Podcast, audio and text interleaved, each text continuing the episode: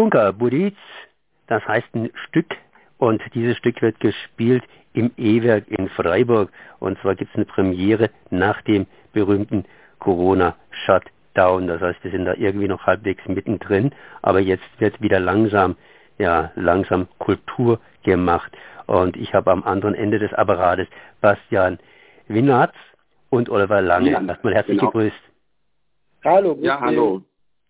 Jo, ihr habt hier sozusagen die Ehre zum ersten Mal wieder im E-Werk zu spielen und äh, da ein Stück aufzuführen. Und äh, dieses Stück, naja, das geht um den Weltuntergang. Der Weltuntergang, lese ich hier gerade eben, da liegt in den letzten Zügen und zwei Überlebende abgeschottet in einem selbstgebauten Bunker. Klingt nicht gerade lustig. Ich denke mir mal, nach Corona beziehungsweise in Corona, wir sind ja irgendwo noch in, drin, müsste man doch irgendwie eine Komödie machen und ein bisschen was Lustigeres bieten. ja, warum? Weil die ganze Sache ja, sowieso schon traurig genug ist. Ja, genau.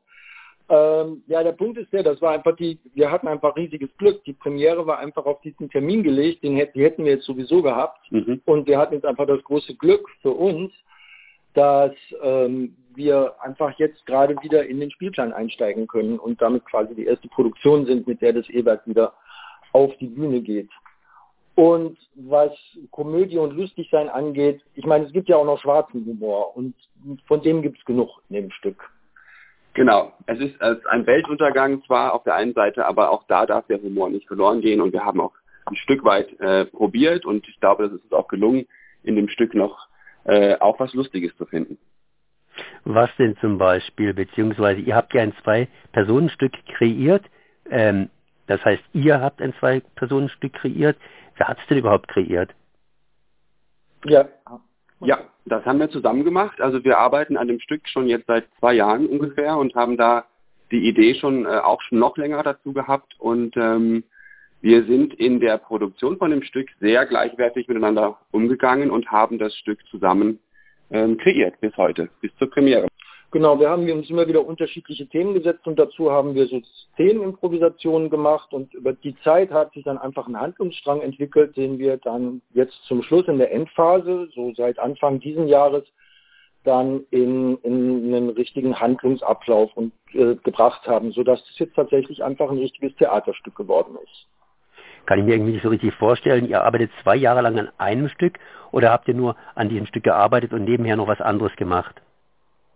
Ja, wir haben auch nebenher was anderes gemacht. Genau, das war eher so ein, ein Dauerprojekt, was immer wieder mal für ein paar Wochen ähm, uns beschäftigt hat und dann wieder ein bisschen liegen geblieben ist. Und dann haben wir uns aber so insgesamt immer wieder damit beschäftigt und auch natürlich im Kopf immer wieder damit beschäftigt und äh, bis es jetzt zum richtigen Stück geworden ist, genau.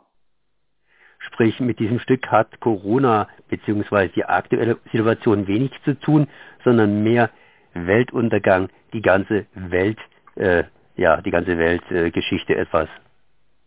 Genau, das ist eigentlich so daraus entstanden, dass uns das einfach sowieso schon die ganze Zeit äh, persönlich sehr umtreibt, was gerade abgeht. Ich meine insgesamt natürlich sowieso die, die bevorstehende Klimakatastrophe und all die vielen anderen Möglichkeiten, auf die diese Welt vielleicht irgendwann mal zugrunde gehen könnte oder zumindest mal unsere Zivilisation. Und das war jetzt eigentlich das ursprüngliche Vorhaben, war einfach an einem Stück zu arbeiten, in dem wir unsere eigene Betroffenheit und unsere eigene Involviertheit in diese ganze Geschichte verarbeiten wollten. Corona hat uns dann quasi von rechts hinten überholt und also auch das hat sich jetzt natürlich auch ein Stück weit in das Stück mit eingegraben. So, das war aber auf keinen Fall der Auslöser, sondern ähm, ja, wir waren eigentlich mit mit der generellen Lage dieser Welt, mit den ganzen Idioten, die da jetzt gerade irgendwie an der Macht sind und all dem beschäftigt.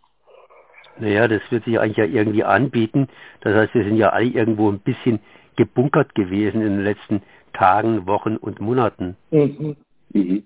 Ja, also es passt natürlich in die Zeit. Äh, obwohl wir es nicht beabsichtigt hatten, ist es natürlich trotzdem etwas, was wir uns jetzt, äh, was jetzt wirklich den, den äh, Nerv der Zeit trifft und ähm, wir sind auch gespannt, wie natürlich die Menschen, die Leute darauf reagieren und dieses Stück hat natürlich jetzt nochmal, zu dem jetzigen Zeitpunkt auch nochmal eine andere Färbung, als das jetzt vor ähm, ein paar Monaten der Fall gewesen wäre.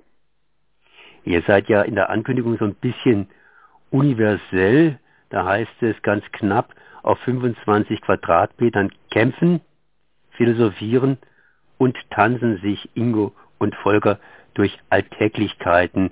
Sprich, mit dem Singen lasst ihr zum Glück bleiben, aber alle anderen Sachen macht ihr.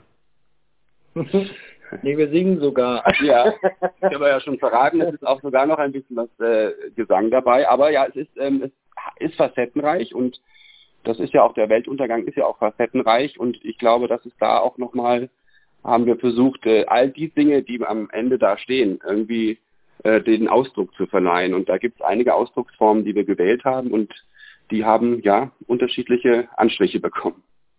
Ja, ich glaube, so ganz ernst, sondern so ein bisschen tief ernst, unernst, komisch scheint die Sache wohl auch zu sein.